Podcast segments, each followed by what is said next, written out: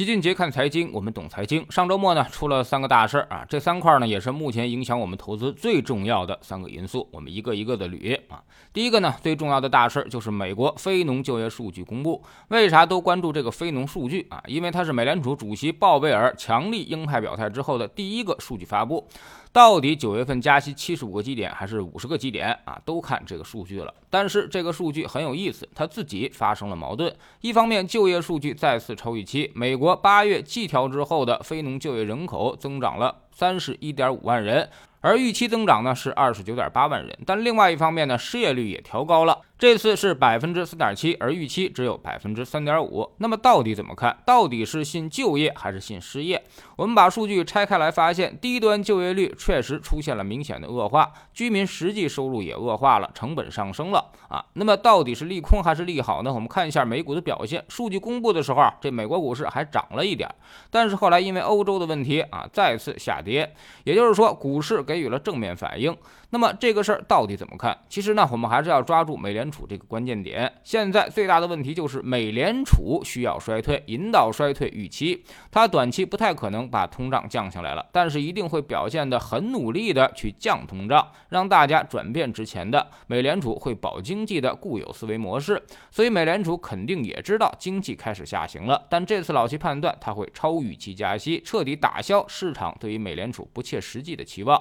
所以虽然市场现在认为九月加息七十五个基点可能性只有一半，但是我们认为至少得有七到八成的概率。所以美股的调整恐怕还没结束啊，未来还会继续下跌。但这次下跌呢，可能就是美国股市的最后一跌了，也会跌出一个很好的价值区间。第二个呢，就是俄罗斯那边宣布北溪一号仅剩的最后一条输气管道也进行检修，这就彻底的给欧洲断气儿了。但是这次欧洲啊，似乎提前有所准备，欧洲天然气储气量达到了总容量的百分之八十。但是这也只够用到明年三月份的，而且基本上也只能保证居民的能源供应啊，经济发展肯定就不够了。比如德国，它现在经济就面临着严重的衰退，而 PPI 呢已经涨到了百分之三十，居民要承担六倍的能源价格，这也导致了整体 CPI 达到了百分之九以上。所以欧洲的问题啊，似乎比美国要麻烦得多。他们必须在明年三月之前找到天然气的供给来源，否则可能就会出现大的问题。但这个难度是相当的大的。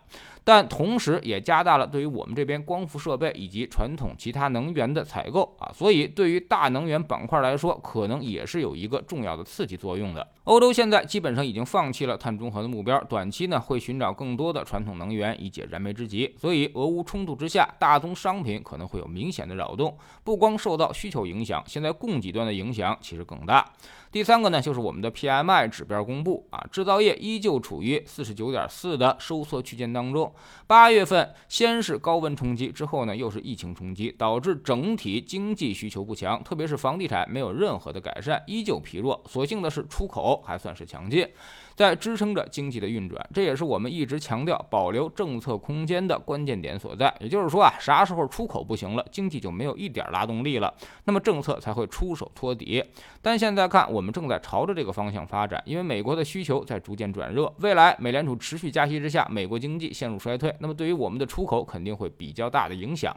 所以现在越来越像二零一八年底啊，那么我们率先调整，但是却没有迎来率先的复苏。而是等着美国一起探底之后，形成周期共振，才开始共同托底，完成了二零一九年的反转。所以这三大方面的重大事件影响啊，那就是美国经济强，加息强，所以美元就强；而我们现在是经济弱，还降息，那么肯定汇率会走弱。但是我们也还是有意的在进行政策对冲，我们努力的争取不让它破七。比如之前就爆料说，我们已经进行了一定的窗口指导。再有就是对于同样经济弱。不过，在加息的欧洲，我们保持了汇率稳定，所以这次的人民币贬值呢是明显被动的，这对于股市啊也会形成不小的压力。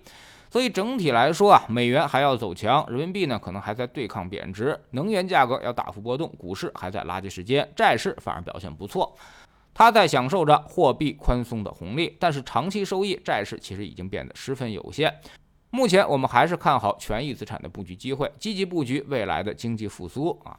现在经济下滑已经超预期，而且到了最后阶段，市场已经是一片悲观。但是经济它是有周期的，它早晚要复苏过来，而且越是悲观压得越低，未来的弹性恐怕也就越大。在知识星球找齐俊杰的粉丝群，我们之前一直在给大家信心。众所周知，投资必须要低买高卖才能赚钱。之前的资产配置还让我们有不少的固收仓位可以用于抄底，而如今呢，已经切换成攻击阵型啊，这时候明显提升了权益仓位的比例。目前亏损的也不用太担心，百分之十到百分之二十的亏损其实完全在正常的合理范围区间啊，只需要一波拉升你就能回来。我们总说投资没风险，没文化才有风险，学点投资的真本事，从下载知识星球找齐俊杰的粉丝群开始。新进来的朋友可以先看星球置顶三，我们之前讲过的重要内容和几个风险低但收益很高的资产配置方案都在这里面。在知识星球老七的读书圈里面，我们正在讲下一个倒下的会不会是华为啊？周末我们讲了华为的灰度哲学，企业如何实现兼容并包啊，并讲了任正非的思想转变之路。他在之前呢也犯过很多很多的错误，并不想把自己过度神化。驱动华为的始终都是那三句话啊：以客户为中心，以奋斗者为本，长期坚持艰苦奋斗的核心原则。加入知识星球找老七的读书圈，每天十分钟语音，一年为您带来五十本财经类书籍的精读和精讲。之前讲过的二百。四十多本书全都可以在星球读书圈置顶二找到快速链接，方便您的收听收看。苹果用户请到齐俊杰看财经同名公众号，扫描二维码加入。三天之内不满意，可以在星球 PP 右上角自己全额退款。欢迎过来体验一下，给自己一个改变人生的机会。喜马拉雅的小伙伴可以在 APP 顶部搜索栏直接搜索齐俊杰的投资书友会。老齐每天讲的市场策略和组合配置，已讲过的书都在这里面。读万卷书，行万里路，让自己获得提升的同时，也可以产生源源不断的投资收益。